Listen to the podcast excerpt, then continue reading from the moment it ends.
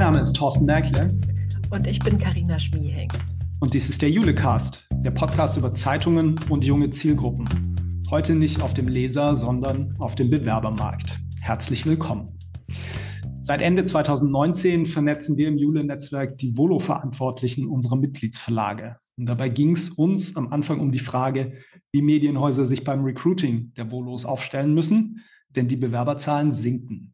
Mittlerweile ist klar, dass die Themen und Herausforderungen rund ums Volontariat noch viel weitreichender sind. Das hat unsere Tagung der Volo-Verantwortlichen in Hannover eindrücklich gezeigt.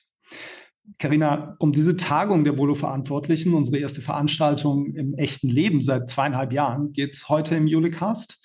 Wir haben diese Veranstaltung gemeinsam gemacht mit Teilnehmerinnen und Teilnehmern aus den Zeitungsverlagen, die alle verantwortlich sind für die Betreuung und Ausbildung der Volontäre und Volontärinnen.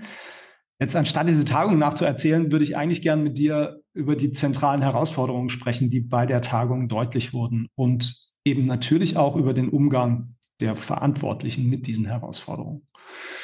Und du hast zu Beginn dieser Tagung, finde ich, den Teilnehmerinnen und Teilnehmern da ein gutes Framing mitgegeben. Willst du das nochmal ähm, kurz auch mit den Hörerinnen und Hörern teilen?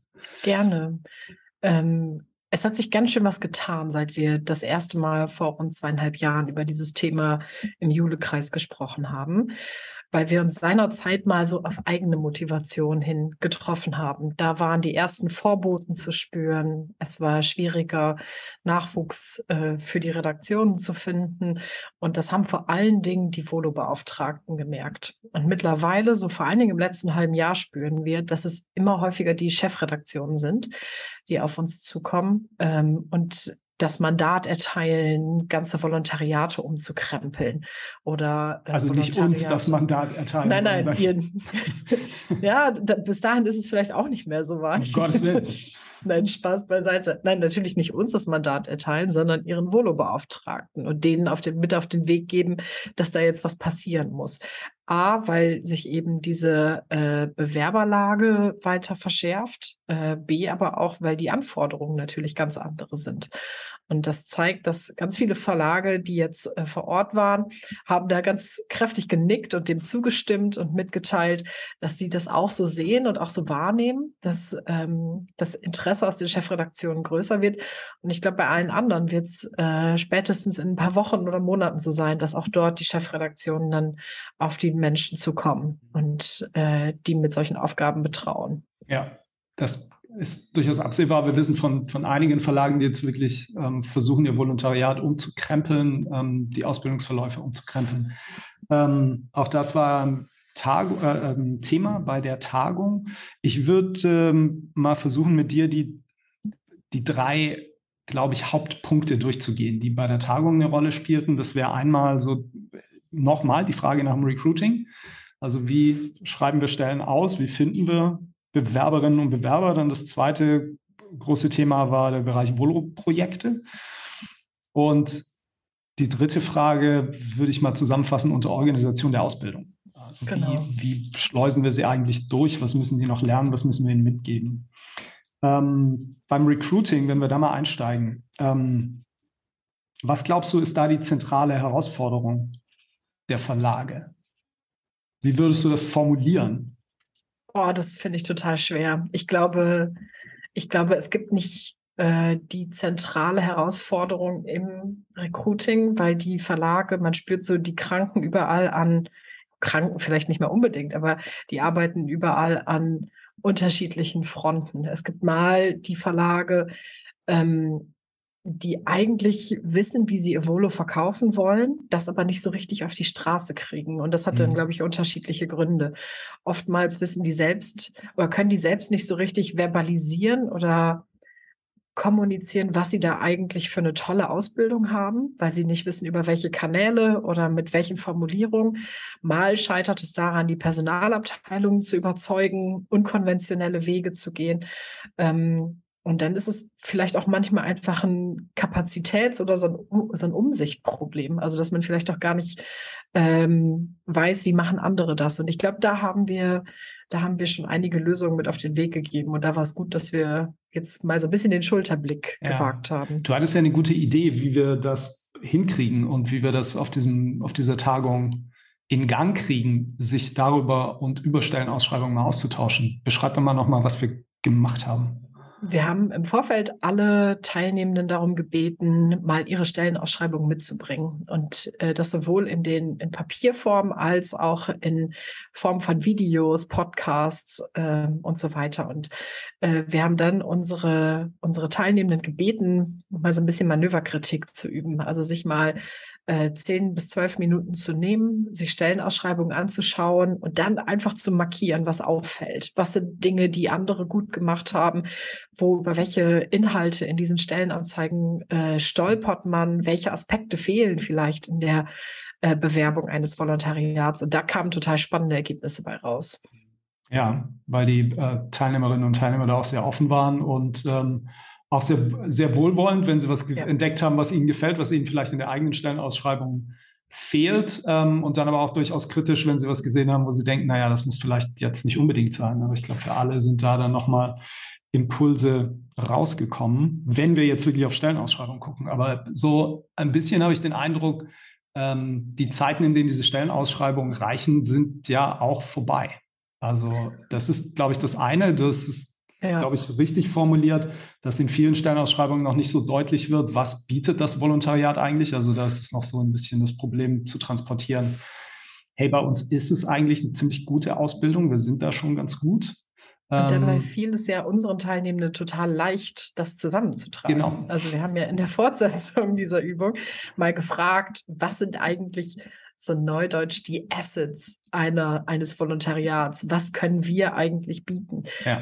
Und ähm, da war das erste, der erste Punkt, den wir da gehört haben, direkt das Totschlagargument. Das ist äh, nämlich Sinn. Und jeden, den man heutzutage fragt im Bereich äh, New Work oder Employer Branding, ähm, da geht es ganz häufig darum zu sagen, ähm, oder da geht es ganz häufig darum, die Gen Z oder die Gen Y zu überzeugen, indem man sagt, du machst eine sinnvolle Arbeit, deine Arbeit hat einen Purpose. Und das können äh, unsere Verlagshäuser natürlich allemal äh, anbieten. Ja, genau.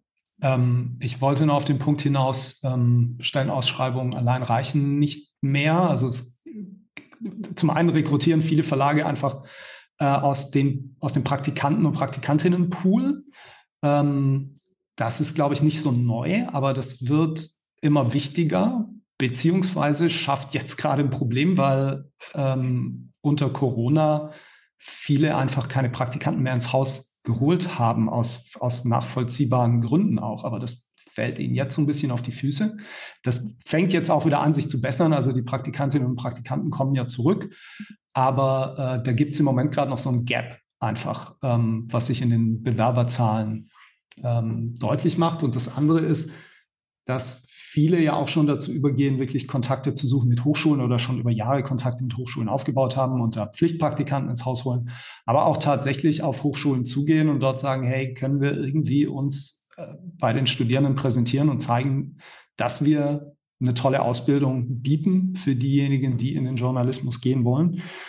Ich glaube, das wird absehbar wichtiger werden und wird zunehmen, dass man auch solche Wege geht. Genau da fand ich auch spannend, dass dann relativ, also unter denen, die da schon Erfahrung haben, war auch relative Einigkeit, dass es halt nicht hilft, auf diese Karrieretage zu gehen. Also jede Hochschule hat ja ihre eigene Jobmesse oder ihre eigene Zukunftsmesse.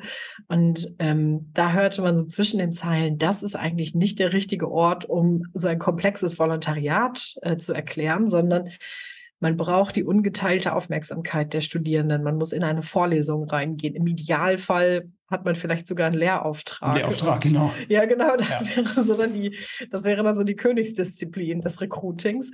Ähm, aber man spürte schon so dieses, wir machen hier einen Stand und stellen da drei Roll-ups auf und erklären dann, was ein Volo ist. Ähm, das funktioniert nicht so richtig, mhm. weil dann dann hat man vielleicht auch manchmal so ein bisschen das Nachsehen äh, als äh, Redaktion neben so anderen Arbeitgebern, eben weil äh, anspruchsvolle äh, zeitliche Arbeitsformen erforderlich sind, äh, Spätdienste, Wochenenddienste. Wenn man dann natürlich im Wettbewerb ähm, um diese Art von um diese Art von Parametern von Arbeit da irgendwie steht, dann sieht so ein Volo nicht so cool aus, wie es eigentlich ist. Es braucht viel mehr Zeit, um zu erklären, was, was eigentlich das Spannende an einem ja, Volontariat ich glaube, auch, auch da ist, glaube ich, dann der Einstieg Purpose, ne? Also genau. einfach nach vorne stellen. Was hier passiert, ist ähm, eine gesellschaftlich relevante Aufgabe, die erfüllt wird. Richtig. Durch den, durch den Journalismus, insbesondere natürlich durch den Lokaljournalismus. Ich bei diesem Part ähm, Recruiting ist auch für mich eine der besten Ideen entstanden, die ich, weiß ich nicht, in den letzten drei, vier Monaten gehört habe. Und zwar, das ist wie immer bei mir, die besten Ideen, finde ich, sind die einfachsten und die naheliegendsten, weil man die auch am leichtesten übersieht. Nämlich schlicht und ergreifend die Idee, die eine Teilnehmerin in die Runde geworfen hat oder eine Frage, die eine Teilnehmerin in die Runde geworfen hat. Sagt mal, liebe Leute, wenn ihr eine Stellenausschreibung macht fürs Volontariat, legt ihr die eigentlich der potenziellen Zielgruppe mal vor und fragt, ob die das verstehen und ob die das gut finden. Und da guckten dann alle groß, ich auch, du glaube ich auch, weil ähm, das macht Stand heute noch keiner von denen, die da waren. Ähm, und tatsächlich ist es ja einfach so naheliegend und auch so einfach, weil man ja, ja noch Volos im Haus hat und denen das Ding einfach mal hinlegen kann und sagen kann, pass auf, so wollen wir ausschreiben. Findest du dich da wieder? Fast ich banal, glaub, ne? Also ganz, das, ganz banal, genau. Ja, es tut schon fast weh, dass, äh, dass man da nicht drauf kommt. Dass das man da, genau. Äh, wir hatten die Idee ja auch nie. Ne? Aber mhm. es ist, ähm, ich glaube, das werden viele einfach ähm, bei der nächsten Ausschreibung machen. Das wird passieren. Das Na, ist einfach so eine, so eine gute, naheliegende Idee. Okay, ähm, das ist der Bereich Recruiting. Ähm, wir haben uns dann auch mit den Teilnehmerinnen und Teilnehmern unterhalten über die Volo-Projekte. Und das klingt jetzt erstmal wie ein Bruch, ist es aber nicht so wirklich, weil wir schon das Gefühl haben, dass ein cooles Volo-Projekt sich dann auch gerne in einer Stellenausschreibung wiederfinden darf und möglicherweise auch nochmal das Volontariat aufwertet und interessanter macht. Was glaubst du, ist beim Bereich Volo-Projekte die zentrale Herausforderung? Auch das wird wieder banal. Ich glaube, was für mich herausstechend war, war die Überzeugung, dass Volos, nur weil sie ein, als Gruppe eingestellt und rekrutiert werden, nicht unbedingt auch ein Projekt als Gruppe machen sollten, sondern dass so Volo-Projekte manchmal besser werden, wenn man alle einzeln arbeiten lässt. Ja, ich würde ich würde sozusagen die zentrale Herausforderung anders formulieren in dem Bereich. Ich würde sagen, ähm, die zentrale Herausforderung da ist, wie kann man ein Volontariat durch ein gutes Projekt aufwerten und dadurch an mehreren Stellen Mehrwert generieren. Also am Ende die Frage, warum mache ich eigentlich so ein Volo-Projekt? Also was will ich davon? Will ich, dass die Volos was Großartiges machen, damit die was Großartiges machen können und sich deshalb vielleicht bewerben oder was haben, wo sie im Volontariat darauf hinarbeiten können? Will ich das machen, weil ich einen publizistischen Mehrwert schaffen will durch etwas Außergewöhnliches, was im Rahmen eines Projekts erarbeitet wird? Will ich da experimentieren? Also ja. die Volos sozusagen als Tester von neuen Darstellungsformen oder neuen Techniken? Ähm, oder ähm, was ist es eigentlich? Warum will ich das machen? Und so hatten wir es ja auch formuliert. Ne? Wir hatten gefragt, warum, was ist das Ziel der Volo-Projekte in den Häusern? Und ähm, wir hatten vorneweg, um das Thema ins Rollen zu bringen, einen, wie ich finde, sehr guten Input von Ulrike Winter von der VRM aus Mainz, die deren digitales Volo-Projekt vorgestellt hat, was genau dahin geht, äh, was du jetzt gerade gesagt hast. Da arbeiten die Volos genau. nämlich nicht im Verbund, was bei vielen Verlagen immer noch so ist. Das Volo-Projekt ist dann, alle müssen zusammen etwas erarbeiten, sich zusammen was ausdenken, sich Zweifel organisieren und dann was umsetzen. In Mainz ist es so, jeder Volo hat ein crossmediales Projekt vor sich, das er sich selbst ausdenkt, aber im, sozusagen in der Produkt, äh, Produktentwicklungsabteilung umsetzt und dort auch Unterstützung bekommt. Und ähm, das ist, glaube ich, schon was, was, ähm, was ausgestrahlt hat. Ach so, genau. Und ein Punkt ist noch ganz wichtig in Mainz. Das ist eine feste Station in der Volo-Ausbildung. Also das ist nicht sozusagen ein Projekt, was im Rahmen dieses zweijährigen Volontariats irgendwann gemacht wird, sondern das ist eine feste Stelle. Die Volos kommen da auf jeden Fall hin. Es ist auch irgendwann klar absehbar, wann es passiert. Es gibt auch eine begrenzte Zeit, innerhalb derer das realisiert werden muss. Also es sind alles so Parameter, die das so ein bisschen ähm, für uns rausgehoben haben oder ab, abgetrennt haben von anderen Volo-Projekten, die wir kennen. Ähm, und das hat, glaube ich, auch viele Teilnehmer da beeindruckt und hat ausgestrahlt. Ähm, ja, bei dem, bei dem Thema Volo-Projekte, da war ich so ein bisschen, weiß ich nicht. Ähm, wir hatten ja gefragt nach, nach dem Ziel. Also warum, was ist eigentlich die Zielsetzung des Volo-Projekts? Und dann haben die Teilnehmerinnen und Teilnehmerei erzählt, welche Volo-Projekte sie umsetzen. Aber also kaum einer hat gesagt, wir machen das, weil. Ja, ich glaube, das ist für, für viele total selbstverständlicher Teil der Ausbildung, dass das gar nicht so sehr hinterfragt wird. Aber genau die Motivatoren, die du eben genannt hast, will ich, will ich die wie so ein Experimentierlabor äh, nutzen? Will ich, ähm, dass, dass die sich schulen in äh, Darstellungsform? Eine spannende Mut oder ein, ein spannender Zweck war äh, auch dabei, da hat eine Teilnehmerin gesagt, wir machen das Volo-Projekt auch, damit die Volos mal alle Ressourcen im Haus kennenlernen, mhm. damit die mal selbst in die Situation kommen, sich Dienstleistungen innerhalb des Hauses hinzuzuziehen und dann rausfinden, was eigentlich alles so da ist, was die KollegInnen eigentlich alle so können. Aber ja, ja wie du schon sagst, so richtig der Zweck stand oft nicht im Fokus, sondern irgendwie mehr der, der Aufbau und das, die Rahmenbedingungen ja, des Projektes. Das Doing, ne? Und nicht so sehr die Frage, warum eigentlich. Also ich glaube, wenn man die, wenn man die nachts um drei weckt und äh, sie nochmal wirklich im Schlaf fragt, warum macht ihr ein Volo-Projekt, dann wären die alle in der Lage, etwas dazu zu sagen. Mhm. Aber ich glaube, also ohne dass ich denen jetzt zu nahe treten will, eigentlich ist es ein bisschen fies, wir hätten diese Kritik, Kritik in Anführungsstrichen, glaube ich, in der Runde anbringen sollen. Aber ähm, das wurde uns ja auch erst hinterher so ein bisschen deutlich. Ich glaube, die Verbindung zwischen dem im Hinterkopf abgelegten Ziel des Volo-Projekts und dem im Frontlappenden liegen, liegenden organisatorischen Aufwand des Projekts, ich glaube, die Verbindung ist nicht immer hundertprozentig da. Also mhm. will damit, ich will damit sagen, die wissen, warum die Volos das machen sollen oder haben eine Idee davon, aber ob das sozusagen durch die Umsetzung, die konkrete Umsetzung des Volo-Projekts so realisiert wird, das wird, glaube ich, nicht in der Praxis jedes Mal hinterfragt. Man kann, glaube ich, auch nicht so arbeiten, dass man das jedes Mal tut, aber ich glaube, man sollte es ab und zu mal tun und dann gucken, ob das Ziel, was man hat, noch mit dem, wie es gemacht wird, ähm, übereinstimmt und auch realisiert wird. Dafür würde ich, würde ich plädieren. Das Gute ist ja, dass wir in der Dokumentation so diese ganzen, diese ganzen Zwecke, die genannt wurden, alle so ein bisschen mitgehalten haben. Ja, das ist richtig. Und vielleicht kann man ja nachher als Volo-Beauftragter sich die Dokumentation schnappen und da die Kreuze setzen, wo man selbst sagt, das sind vielleicht unsere unsere zwei oder drei Leitziele hinter dem Volo-Projekt. Ja, wir wissen auch aus der Feedback-Umfrage, die wir im Nachgang gemacht haben, ähm, an der übrigens mehr als die Hälfte der Teilnehmerinnen und Teilnehmer dann auch mitgemacht haben, dass gerade dieser Bereich Volo-Projekte und, und einige der Ideen, die bei der VRM da transportiert wurden im Vortrag von Ulrike Winter, dass die jetzt auch ähm, ausstrahlen und die nochmal anfangen, darüber nachzudenken. Ja. Ich glaube, die Frage ist dann eher, kann man das alles sozusagen realisieren? Also wo sind die größten Schmerzpunkte im eigenen Haus ähm, und was, was gehe ich als erstes an? Was mich zu dem dritten großen Punkt bringt, ähm, den wir mal genannt haben, Organisation der Ausbildung. Was glaubst du, ist, ist da die, die zentrale Herausforderung?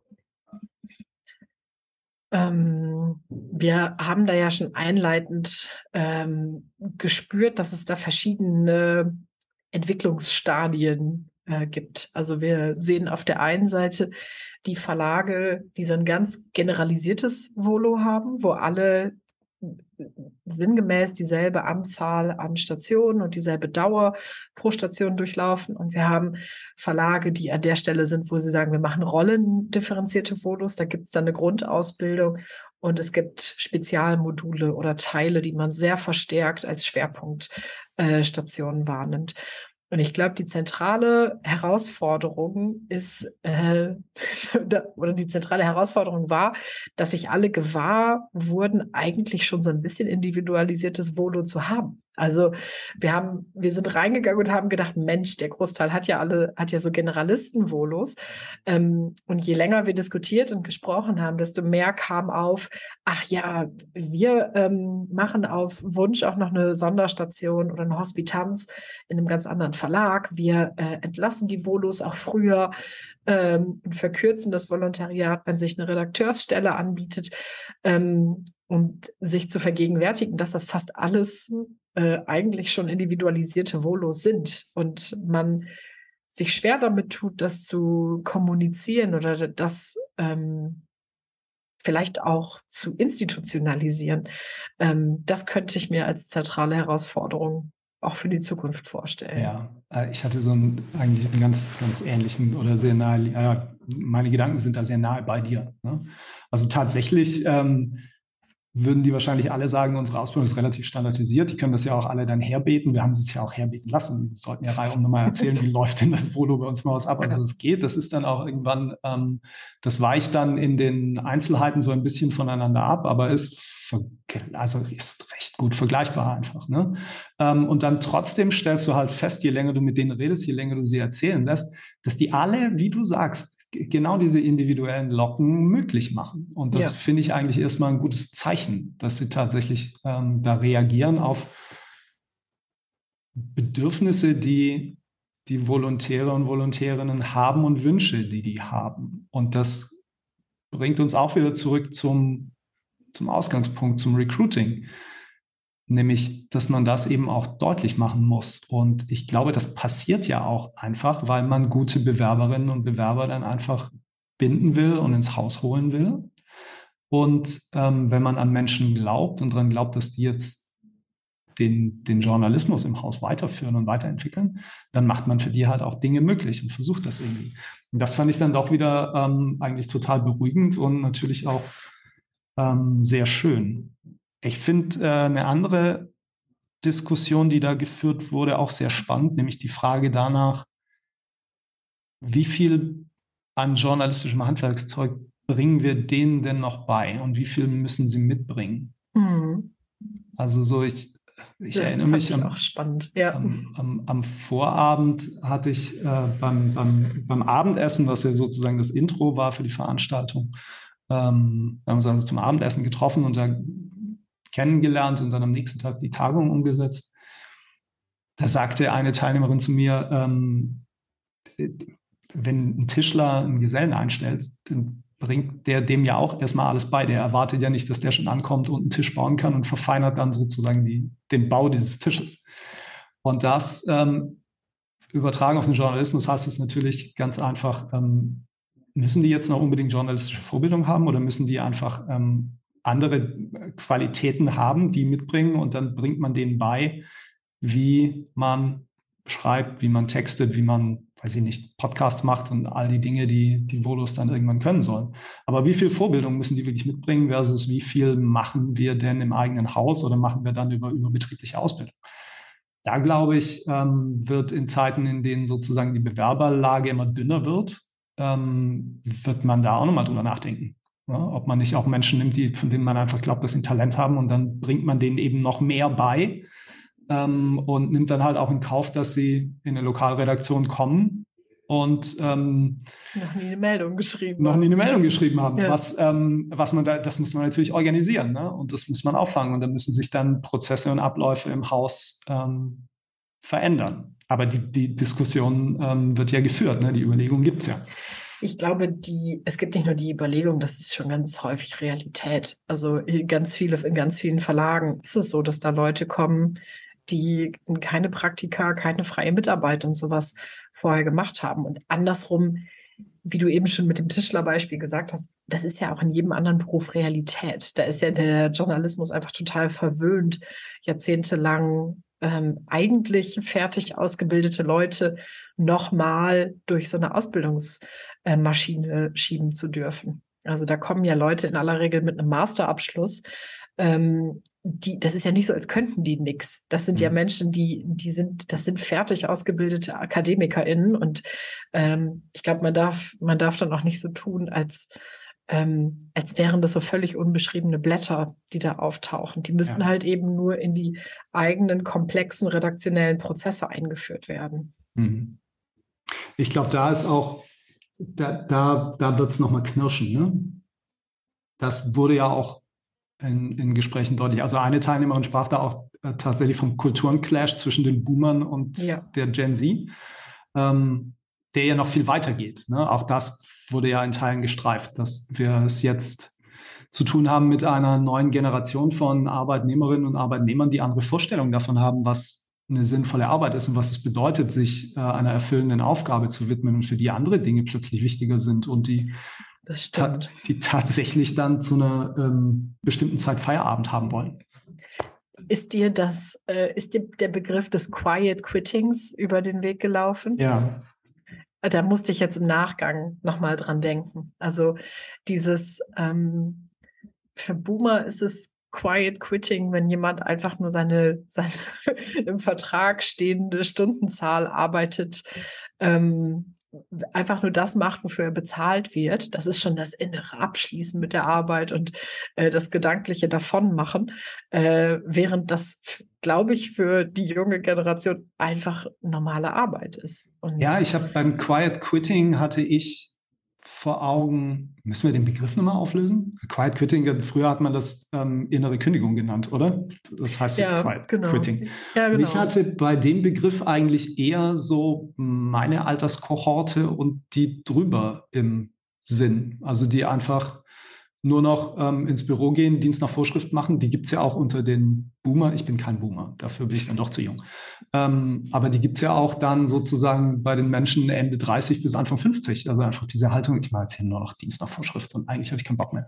Klar. Ähm, und da habe ich, ich habe beim Quiet Quitting überhaupt nicht gedacht an die, ähm, jetzt an die Gen Z wenn die auf den Arbeitsmarkt drängt. Ne? Die Diskussion, wie ich die wahrnehme, ist äh, ein, dass sich jetzt vor allen Dingen im US-amerikanischen Raum ganz viele PersonalerInnen darüber aufregen, dass Gen Z schon Quiet Quitting macht. Und für Gen Z ist das nicht Quiet Quitting, nicht sondern, Quitting, sondern, sondern ähm, normale Arbeit. Normale Arbeit. Ja. und das ist auch so das Ding, ne? Also ich glaube, die Generation, vor allen Dingen auch die der Volo-Beauftragten, für die ist Journalismus nicht Beruf, sondern Berufung. Ja. Und die merken jetzt in der jungen Generation, dass das nicht unbedingt bei allen so ist. Oder da ist es vielleicht auch Berufung, aber nicht unter, ähm, unter völliger Verausgabung und äh, Zurückstellen der genau. persönlichen privaten Bedürfnisse für diesen Beruf. Ja, richtig. Richtig. Das ist, glaube ich, gut zusammengefasst. Ja. Also da wird man, glaube ich, da werden, glaube ich, die Volo-Verantwortlichen irgendwann in der Position sein, dass sie wahrscheinlich Vermittler sind ne? zwischen ähm, Old Work und New Work, wo New Work ja. ist natürlich anders besetzt als Begriff, aber ähm, sozusagen der Vorstellung, ähm, wie man früher gearbeitet hat und der Vorstellung, die heute junge Menschen mitbringen und die faktisch einfach auch eine gewisse Macht mitbringen, weil sie gut ausgebildet sind, jung, aber es sind halt auch wenige. Ne? Und es ist ja nicht mehr so, dass wir einfach wahllos wählen können. Und das bringt sie in eine bestimmte Machtposition, die die Jugend ohnehin ja mit sich bringt. Also Jugend hat ja immer irgendwie Strahlkraft und strahlt aus und ist deshalb für viele, glaube ich, auch so ein, ein Reizpunkt. Ähm, und wenn das noch einhergeht damit, dass diese Generation dann halt jetzt einfach auch mächtig ist, ähm, das, glaube ich, wird, äh, wird zu ähm, oder führt jetzt schon ähm, zu Reibungen in den Häusern. Und möglicherweise müssen die Volo-Verantwortlichen das dann einfach vermitteln und dann eine Speerspitze sein rein und dann einen Change sozusagen intern auch mit anschieben. Was für einen Eindruck hast du denn von den Teilnehmerinnen und Teilnehmern und den Herausforderungen, vor denen sie stehen und, und davon sozusagen, wie sie ihre Aufgabe als Volo-Verantwortliche wahrnehmen? Was, was, was kommt da bei dir an? Ich bin begeistert davon, wie viel ähm, Energie da ist, wie viel, ähm, wie viel Lust auf Veränderung, also nicht Lust auf Veränderung, wie beschreibe ich das? Ähm, das ist ja eine echt dicke Herausforderung. Wir haben ja jetzt bei uns in der Branche, dass die letzten Jahre bestehen wir an allen Ecken vor Herausforderungen. Und eigentlich könnte man behaupten, dass jemand, der jetzt die letzten fünf bis zehn Jahre in einem Verlag gearbeitet hat, vielleicht ein bisschen veränderungsmüde sein dürfte. Ähm, aber das spüre ich überhaupt nicht bei den Leuten, die jetzt da waren. Ich äh, spüre bei denen, dass die, dass die ernsthaft Bock drauf haben, ihre Volos umzukrempeln, dass die Bock drauf haben, coole Ausschreibungen, cooles Recruiting zu machen ähm, und dass die nicht, die schlottern da nicht mit den Knien und haben nicht Angst, ihre Stellen nicht besetzen zu können, sondern die die sind voll bei der Sache. Und das finde ich total bewundernswert. Ja, also ich finde auch, die machen auf mich einen wahnsinnig engagierten Eindruck, alle, die sie da waren. Ähm, ich glaube, die haben in weiten Teilen zu wenig Zeit für das, was sie eigentlich tun müssen. Also ja. ich glaub, wir haben die ja am Anfang auch erzählen lassen, wie ihre Ressourcen sind. Und wir haben ganz wenige, die hauptamtlich Ausbildungs- und Fortbildungsredakteure oder Redakteurinnen sind, die natürlich dann da mit einer anderen Energie reingehen können. Ähm, viele machen das nach wie vor, wie das im Usus war, halt nebenbei oder haben einen bestimmten Anteil sozusagen ihrer Stelle ist dem Thema Volo-Betreuung gewidmet. Ähm, aber ich glaube halt, dass das früher einfach so Orga-Stellen waren und die mussten das irgendwie intern organisieren. Und mittlerweile kommt zu diesen Orga-Aufgaben, die sie immer noch haben, kommen andere Dinge on top, die wir jetzt gerade versucht haben, in diesem Julecast so ein bisschen zu skizzieren. Und ich glaube, das ist dann irgendwann wird das zu knapp. Also die, die müssen mehr Ressourcen kriegen, die müssen mehr Zeit kriegen, sich dieser Aufgabe zu widmen. Ähm, ich weiß gar nicht, ob die das alle unbedingt ähm, wollen würden tatsächlich. Die, die haben ja irgendwann sind ja in den Journalismus gegangen, weil sie Journalisten, Journalistinnen werden wollen und nicht, weil sie Volos betreuen wollen. Das wollen sie, glaube ich, auch. Aber ähm, das muss man, glaube ich, nochmal ausbalancieren. Ich habe das Gefühl, wenn man ähm, irgendwie ähm, 20 Prozent seiner Arbeitszeit da rein investieren kann oder 10 oder 30, dass das jetzt noch geht, dass das aber irgendwann absehbar ähm, nicht, mehr, nicht ne? mehr funktionieren wird, nicht mit all dem sozusagen, was man da sieht. Und ähm, ich hoffe, dass, wenn es dran an die Frage geht, wie verändern wir eigentlich unser Volontariat, wie passen wir das an, dass es dann auch um die Frage geht, wie viel Zeit räumen wir eigentlich den Menschen ein, die diese Volos dann in, in unsere Organisation einführen und betreuen. Das wäre mein Wunsch, mein Appell, dass man da nochmal drüber nachdenken muss. Okay, ähm, ganz kurz zum Abschluss. Was, was wünschen sich denn die Teilnehmerinnen und Teilnehmer jetzt im Nachgang der Veranstaltung und wie geht es bei uns im, im Jule-Netzwerk weiter? Also der größte Wunsch ist, glaube ich, die, eine Art äh, Checkliste, wie Sie es genannt haben, für Stellenausschreibungen. Wir haben äh, die Ergebnisse ja alle sehr äh, kompakt und stichpunktartig zusammengefasst auf unserer Tagung. Und ich glaube, die wünschen sich eine Handreichung, die wünschen sich ein Dokument, mit dem sie losgehen können und sagen können, ey, hier steht total, ähm, äh, total kondensiert drauf, was was junge Leute eigentlich an Volontariaten toll finden. Und das müssen wir jetzt äh, in unsere Stellenausschreibungen bringen. Hm. Ich, wenn wir so ein, so eine Handreichung produzieren, was wir, glaube ich, tun werden, freue ich mich drauf, wenn die erste Personalabteilung dieses Papier kriegt. ähm, ja, also ich bin, äh, ich habe da so ein bisschen ähm, Respekt vor diesem Wunsch, aber sicherlich haben wir jetzt Grundlagen gelegt in dieser Tagung und ich glaube, wir können ähm, da zumindest Anregungen liefern und sollten das auch tun. Ähm, interessant fand ich auch, du hattest ja, du machst dann immer im Anschluss an unsere Veranstaltung, machst du ja eine Online-Feedback-Umfrage.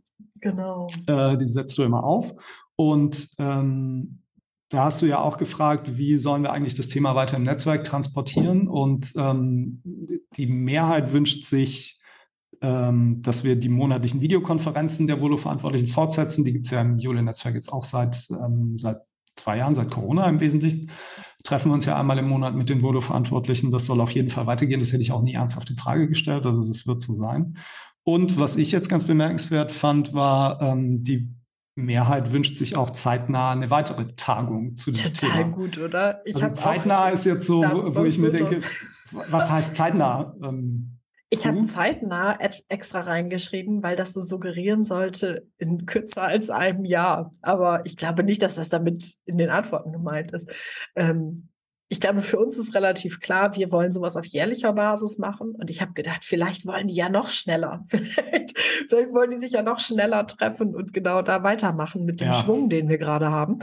Aber ich, vielleicht sollten wir die nochmal fragen. Die, ja, die, also die 70 Prozent, die das gesagt haben. Ja, die gute Nachricht ist auf jeden Fall, ähm, die fanden das jetzt nicht total nutzlos, sich zu treffen, sondern wollen das sogar fortführen. Ähm, wir haben ein NPS, also ein Net Promoter Score von 100 bei dieser Veranstaltung. Das, das finde ich vollkommen absolut geisteskrank. Das ist ja. eigentlich, das ist stalinistisches Ergebnis. Also ich meine, ja. außerhalb der Sowjetunion hat es das nicht gegeben. Und bei unserer Veranstaltung halt. Das ist schon verrückt. Das ist, äh, das ist voll gut, dass wir irgendwann angefangen haben, das zu erheben, weil das ist jetzt wirklich unser All-Time-High.